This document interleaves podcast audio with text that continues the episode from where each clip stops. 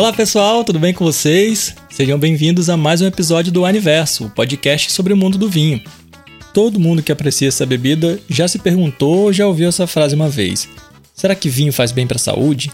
Pois é, eu sou o Vitor Zorzal e tô com um time de especialistas gabaritados para falar sobre esse assunto. Hoje a gente tem a presença da Cibele Siqueira, que é sommelier da Wine, do nosso Wine Hunter, o Vicente Jorge, e o Dr. Márcio Tempo, que é nutrólogo e já lançou vários livros, dentre eles o A Saúde da Água para o Vinho. E aí, será que uma tacinha por dia faz bem para o coração? Então, dá um play aí e vem descobrir com a gente.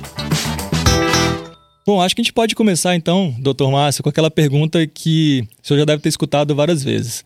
É verdade ou mito tomar uma tacinha de vinho todos os dias, se isso traz algum benefício para a saúde da pessoa? É interessante essa pergunta aí, ela é clássica, né? Porque todo mundo quer saber disso. Uhum. Uh, uh, a verdade é assim: uh, nos países onde o vinho ele, ele é, faz parte de uma cultura milenar, Itália, né, França, Espanha, Portugal, é, há assim, o hábito de usar o vinho, de beber vinho todos os dias numa quantidade pequena. É, então, o vinho, até é, se comenta muito no meio, no meio da hoje na nutrologia, ele faz bem sim. Mas desde que você use o vinho sempre e uma quantidade pequena, regularmente. Se você usar o vinho de vez em quando, você tem apenas uma, assim, uma pequena ajuda ali, vai, dos componentes do vinho. Mas uh, você tem que usar. Condição sine qua non para o vinho fazer bem. Quantidade moderada e sempre. Ou seja, tem que virar hábito. Ele um começa hábito. a fazer bem quando Exatamente. vira hábito. Fantástico. É. E tem muito, né? A gente ouve muito uh, que vinho é melhor para a saúde, né? Volta e meia sai reportagens da uva tal que é melhor do que a outra? Isso é um mito ou. Bem, assim, é, primeiro a gente tem que entender assim, se fala muito de uma coisa chamada resveratrol. Uhum. Né? Então, qual é o vinho melhor, que tem mais ou menos resveratrol? É um mito sim, uhum. é um mito sim, Vicente. Pelo seguinte, é, a uva é uma fruta e ela, as frutas variam de composição sim, segundo o solo, segundo época do ano, segundo a chuva, segundo a lua, claro. segundo a região. Né? Você pode encontrar, então, uva com uma composição XYZ, um Cabernet Sauvignon na Austrália, diferente de um daqui da... da com muito da, mais do, concentração, né? E ele vai ter mais é. propriedade. Perfeito, mas essa questão da, do componente do vinho, o resveratrol virou a vedete. É. Mas o vinho tem 660 componentes. Uau, incrível. Para você ter uma ideia, o suco de uva tem 200 conhecidos. Uhum. O vinho tem 660, ou seja, a fermentação ela faz com que novos ingredientes surjam. Né? Principalmente você concentra mais alguns que o suco de uva não tem, como tanino, etc. E tal. O resveratrol é um tipo de um antibiótico, uma defesa uhum. que a, a, planta faz contra a situação assim de agressão do ambiente. Então, em locais muito quentes, muito frios, uhum. né? então você vai encontrar uma quantidade maior ou menor de resveratrol segundo a temperatura. Então, certo. a planta quer se defender de ataques, de fungos, etc. Então, ela faz o resveratrol. E aí, o resveratrol é que é esse polifenol interessante que tem uma ação antioxidante no nosso corpo. Ah. realmente, as duas principais, dois principais componentes do vinho que tem ação antioxidante é o primeiro o reveratrol e depois o tanino. Uhum. É, os taninos, por mais incrível que pareça, o tanino ele tem uma, uma, ação antioxidante também. Porém, o reveratrol ele é um componente que ele funciona é, junto com outros componentes numa Sim. situação que a gente chama de sinergismo. Ah. Por isso que é interessante a gente saber que o vinho vai bem agora. Se você for ao médico ele passar, prescrever resveratrol, né, lá, 500 miligramas, 200 miligramas de resveratrol, ele está tendo um, um objetivo de, de varrer radical livre intensamente, porque se tem uma doença ali, inflamatória, etc., que está precisando de uma quantidade maior de um anti-inflamatório ou de um anti-radical. É, inclusive, livre. a gente já vê no mercado, já vi em alguns lugares, é, pílula de resveratrol, né? É, na verdade, o médico prescreve. A, a Anvisa ainda não liberou para comércio aberto, mas o médico pode prescrever para farmácia de manipulação. Sim. Manipular, né? Manipula. Ah. Aí, ele, o que, que ele quer? O que, que a gente quer quando a gente prescreve isso? A pessoa tem uma doença autoimune ou algo assim, que eu quero varrer radical sim, livre. Sim. Aí eu uso o resveratrol como antioxidante. Poderia usar vitamina C, vitamina E, poderia usar é, pigmentos, poderia usar clorela, outras coisas, mas o resveratrol é muito ativo. Aí ficou essa coisa da vedete do vinho resveratrol, mas ele tem, por exemplo, antocianinas. O vinho, por exemplo, o vinho tinto, ele tem antocianinas e antocianidinas que formam aquela cor rubra, né? Uhum. Aquilo ali tem uma, uma forte ação anticancerígena comprovado. Yeah. Então, Fantástico. ele tem uma ação de proteção celular. Então, o vinho é muito mais do que só resveratrol, né? É, então, e a gente ouve muito, né? A história do mito. Saiu, acho que há dois, três anos atrás, uma reportagem de que a uva Taná era que tinha a maior quantidade de resveratrol, sumiu o Taná do mercado, né? As importadoras importaram, tiveram que importar o dobro, todo mundo estava atrás. E aí tudo, você vê que não é bem assim, não é? Ele pode ser um taná mais diluído ou de uma região que ele não tem tanta complexidade, tanto corpo, Exato. que não adiantou nada. E também o ruim do mito é que isso aí jamais tempo atrás, no, no passado, quando começou a sair que vinho era bom para o coração, você vê as pessoas tomando em grande quantidade vinho, vinho comum, vinho de uva americana, vinho mais simples, que aí as propriedades são muito menores, né? Então precisa tomar cuidado com essa história. É muito melhor virar hábito mesmo um Isso. vinho bom, bacana, do que ficar se aventurando e tomando em grande quantidade, porque aí seu. Aí você pode ficar até melhor do coração, mas aí o fígado vai embora. Né? é, o álcool, a partir de, certo, de certa quantidade, ele começa a reduzir os efeitos bons do vinho é, benéfico. Sim. Então tem até um gráfico, né, que até no, no, meu livro eu coloco, né, que você esse gráfico, o vinho faz bem, por exemplo, no número, número 100, no gráfico 100, na ordena, coordenada né, das abscissa, abscissa né? Uhum. Então você tem no eixo vertical, você tem ali um certo nível, nível 100, faz bem, por exemplo, 100 ml, 200 ml. Aí quanto mais você vai, vai, vai bebendo, o gráfico vai descendo. e, e aí começa a fazer um malefício e depois até desce abaixo do gráfico. É. É. Ele, ele, começa a trazer alegria, mas é. não muita saúde. É, ele come, o excesso realmente é prejudicial. Até água em excesso faz é, mal. Deixa eu te perguntar uma coisa, doutor. É aquela pergunta que não quer calar nessa nova geração fitness que a gente tem. Tem uhum. que tirar o vinho da dieta?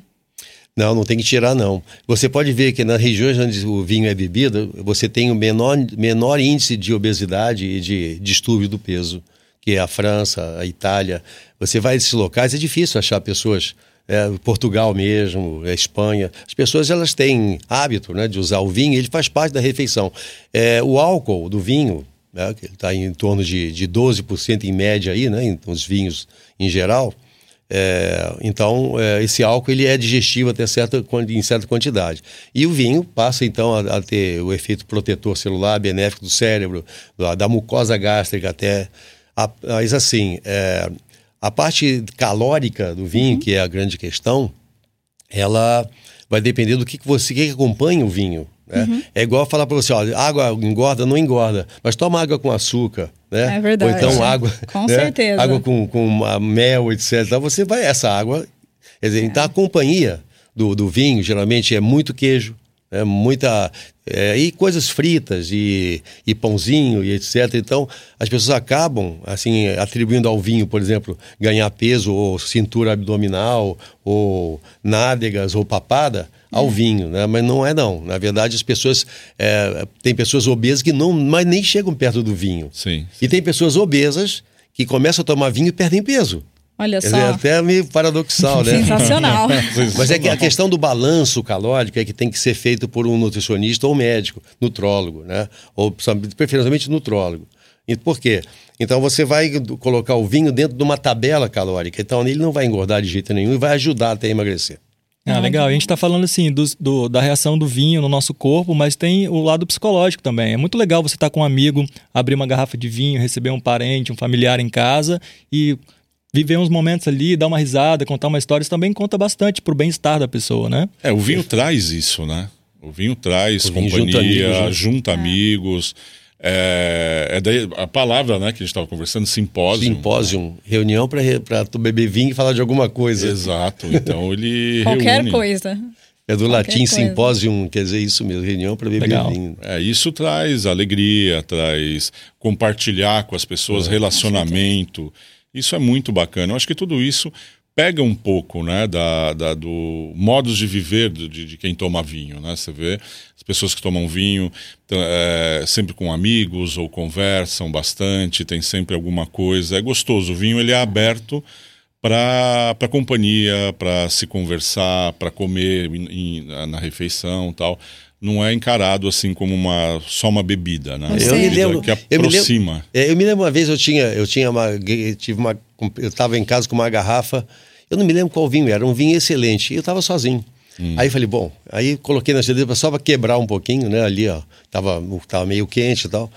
E aí eu fui beber, mas falei, não tem muito sentido, né? Aqui. É, fica aí comecei a ligar para né? amigos, né? Ó, tô com vinho assim, assim aqui e tal. Aí veio dois. Mas então, é que o vinho, ele tem, ele, ele é um modulador hormonal e ele, ele auxilia o organismo a controlar a hipófise, a controlar os neurotransmissores. Principalmente a serotonina, que é o, o hormônio né, do bom humor, o vinho eleva o nível de serotonina Ai, enquanto está bebendo o vinho. Por isso que se você exagerar e acordar de ressaca do vinho, você está naquele mal-estar. Mas eu bebi vinho, estou igual umas caipirinha. Na verdade, desidratou o fígado igual, uhum. você exagerou, né? Então, os princípios é, favoráveis que à digestão do vinho são superados pelo excesso de álcool. E aí o indivíduo, né, ele vai ter, então, um mal-estar mesmo, de qualquer jeito. Porque aí começa a roubar a serotonina que seria produzida. Ele produz serotonina no começo. Só que o excesso ele não, ele não, não deixa mais produzir serotonina, ele bloqueia, porque aí o álcool em excesso ele vai bloquear o canal de liberação de serotonina. Aí funciona ao contrário, ele deprime mais às vezes, uma ressaca de, de vinho, mesmo uma. Vamos, você pega aí um, um Conti e tal, você toma dez, seis garrafas sozinho, uhum. você vai acordar de ressaca, claro que é uma ressaca mais elegante, né? Mas, você, vai acordar um pouco mais duro, né? Um pouco mais sem grana, mas é, é uma ressaca super elegante. mas assim, eu queria até te perguntar isso. É, eu gosto muito de tomar vinho sozinha, que é o meu momento. Eu falo que é o meu momento. Isso é legal. Também. E isso diminui a minha ansiedade, uhum, porque eu sempre é. sofri muito de ansiedade. Então chego em casa, eu abro um vinho bom, aquele é o momento que eu desligo o telefone, então não tem problema, não tem, não penso em mais nada. O vinho realmente causa isso? Ele diminui um pouco a ansiedade? Ele é ansiolítico e antidepressivo. Isso aí, inclusive, Olha, até excelente. no livro eu mostro isso. Por quê, né? Porque é, aumenta a produção de serotonina, dá, te dá mais é, sensação de bem-estar, de felicidade, e isso a, reduz também a sua, a sua, a sua ansiedade. Uhum. E ele tem uma ação nas suprarrenais, porque um dos problemas modernos do, dos indivíduos hoje, da, da, pessoa que trabalha muito, que tem muito estresse, vive sob estresse, 80% das pessoas vivem sob grande estresse, é que você tem o desgaste da suprarrenal. Isso chama-se exaustão suprarrenal. Então, hoje os médicos que conhecem esse tema se preocupam muito com isso. Você produz muita adrenalina, no uhum. trânsito, numa, numa, briga com gerente de banco, com não sei o quê, uhum. você produz adrenalina. E essa adrenalina vira depois da adrenocroma, adrenolutina e faz depois o cortisol ser produzido pela suprarrenal também, só que pelo córtex da suprarrenal. E aí, com isso, você tem imunodepressor, isso aí. Né? Então, o que acontece? É, é os médicos hoje estão, assim, é, entendendo né, que o vinho ele passa ansiolítico porque ele bloqueia esse processo de produção de, de adrenalina. Né? Olha que demais. Então, é por isso que ele tem, ele tem um efeito assim, ansiolítico. A adrenalina te deixa agitado e nervoso, etc., o excesso dela. Depois ela vira uma coisa chamada adrenocromo, que é pior, ele fica residual. É o indivíduo sempre, sempre irritado, sempre assim, ansioso, etc. E, tal. e o vinho, usado regularmente, ele inibe a transformação da adrenalina em noradrenalina, eh, ou de adrenalina em adrenocromo e adrenolutina. Ele é um bloqueador da ansiedade, sem ser remédio. Isso aqui é interessante. Maravilhoso. Tá olha quanta coisa que tem o vinho, né? E tem muito mais. Quanta Toda hora coisa. se descobrem coisas novas em relação ao vinho. Eu, eu assino três revistas médicas internacionais e essa revista sempre tem assim os apitos, são os alarmes. Olha, então descobriu que o vinho também tem uma atividade antiviral. Né? Fantástico. Por causa disso, disso, disso e tal. Então eu vou anotando. Então até que o livro, né, o livro que o Saúde da Água para o Vinho está em defasagem sempre, porque Toda hora sempre aparece uma coisa mais interessante ainda. E fala um pouquinho do seu livro. O que, que você aborda é, no, no, livro? O que, que as pessoas podem conhecer? Pode, é o momento jabá aqui. É. o livro, ele chama-se A Saúde da Água para o Vinho. É assim, primeiro, é, como eu sou, eu tenho é, toda a minha família, minha descendente, eu sou descendente de italianos, né? Ascendência toda italiana, um, pouco portuguesa, parte de mãe. Então já viu que o vinho está presente no nosso DNA, uhum. né? é DNA V, né? Assim, tem DNA mais vinho. e aí, eu sempre, assim, eu, quando eu me formei, a coisa de uns 35 anos, é, o vinho não era desse jeito como é hoje, né? Uhum. Aí a bebida alcoólica e tal.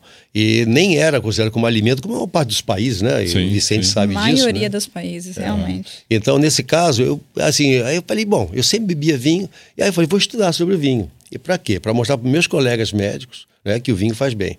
Então estava naquela a época do milagre né, da, da do francês, né? Que é uhum. é aquela coisa. Por que, que o francês tem menos então gordura no sangue, engorda menos, né? E tem é, colesterol, níveis taxas de colesterol mais baixa, incidência de diabetes menor. Então eu comecei a estudar isso e comecei a anotar. Eu não pensei em escrever um livro para médico, eu comecei eu a anotar essas coisas. Quando eu olhei, tinha um calhamaço de coisas. Falei, nossa, mas quanta Bacana. pesquisa. Falei, já sei vou publicar isso para médico. Né? Então, aí eu escrevi tudo aquilo, aí fiz assim, é, propriedades medicinais do vinho. Né? Aí era para só, só o pessoal da área de saúde. Um amigo meu, até ele já foi, tá em memória aí, uma dedicatória para ele, Uh, ele, o Heitor de Andrade, um jornalista de Brasília, ele olhou o livro e falou assim: Isso aqui tá uma coisa muito chata. Eu falei: Isso aqui tá muito chato. Isso aí nem, nem é do mundo vinho, um grande enófilo, né? Ele, é. Grande enófilo, o Heitor. Eu acho que ele deve estar tá lá com um baco agora do Paraná, bebendo vinho. Acho Mas, que ele é... queria dica de vinho no, no, no livro. Ele, né? Não, ele olhou e falou assim: Isso aqui tá muito chato. E outra coisa, o médico não compra vinho, livro, né?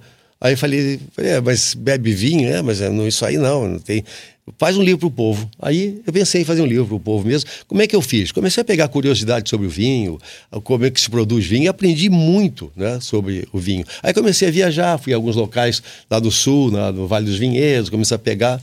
Aí o, o livro, ele, ele, eu peguei a parte científica e tirei aquele peso científico sim, que tem assim, sim. falando quem falou e disse o médico que descobriu, coloquei tudo para o final né, que o Heitor chamava certo. de lixo científico. Uhum. Né? Para nós, médicos, é importante esse, mas para quem lê o livro, você quer saber mais do livro. Você quer saber essas coisas que nós estamos falando aqui, né? Sim, sim. Claro. Não, eu, te, eu, tenho esse livro, já li inteiro é. e já estou voltando nele. É uma delícia de ler. E se acaba, né, gente? Você pode estar quantos anos for no mundo do vinho, que você, você aprende todos os dias. E esse livro é fantástico para isso. É, e você faz parte dele também com o seu comentário. Legal, a gente tem a participação do Vicente, né? É. é. mas o livro é uma delícia de ler, não é chato, não ficou chato, dá para aprender bastante, é um livro bem gostoso. Então, só para respondendo para você, é, usando o termo do mundo do vinho, ele acabou ficando encorpado, né?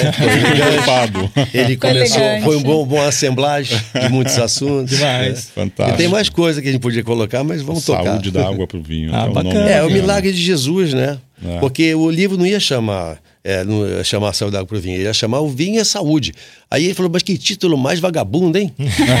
é você que escreveu tantos livros, já escreveu, você não sabe pensar numa coisa melhor, não? Aí eu escrevi, reescrevi o livro, aí dei para o editor de novo para ele ler.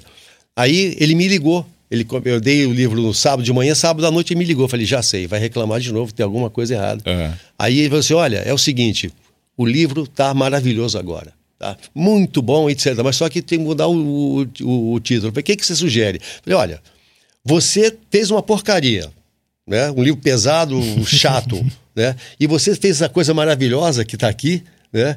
Então você fez um gran cru, né? Então você fez um milagre. Eu adorei a sinceridade desse amigo. É, é amigo, né? É. Amigos do vinho são sinceros, tá geralmente. E ele disse para mim: olha, então você fez um milagre. Olha, o vinho, o milagre, milagre, né? Jesus, a saúde, né, da água para o vinho, que é essa metáfora, né, que fala assim, ó, minha vida, sua vida financeira melhor, da água para o vinho. Da água para o é, vinho. É uma metáfora, né? Ficou né? Incrível. E aí eu usei essa metáfora e virou essa capa, saúde da água para o vinho, e aí o pessoal está conhecido com esse título. Demais. Gente, obrigado. Acho que é isso. Temos bastante informação aí. Dá para fazer uma pergunta para o Márcio? Dá, vamos fazer mais uma. É, é, uma pergunta assim, meio que desforra, porque sempre me fazem essa pergunta e eu não gosto de responder. Eu vou ter que perguntar para ele. repassar, né? Qual, você sendo italiano e português, qual o estilo de vinho que você mais gosta? Ou Olha, eu, eu, eu, gosto muito da Sangiovese. Meu, meu, meu avô Legal. era de Vêneto, da região de Vêneto, hum. e daquela região ali. Então, é esses Brunello Montaltino, ali lá pro norte da Itália, são os meus preferidos. Não sei, tá no DNA. Eu adoro a Sangiovese.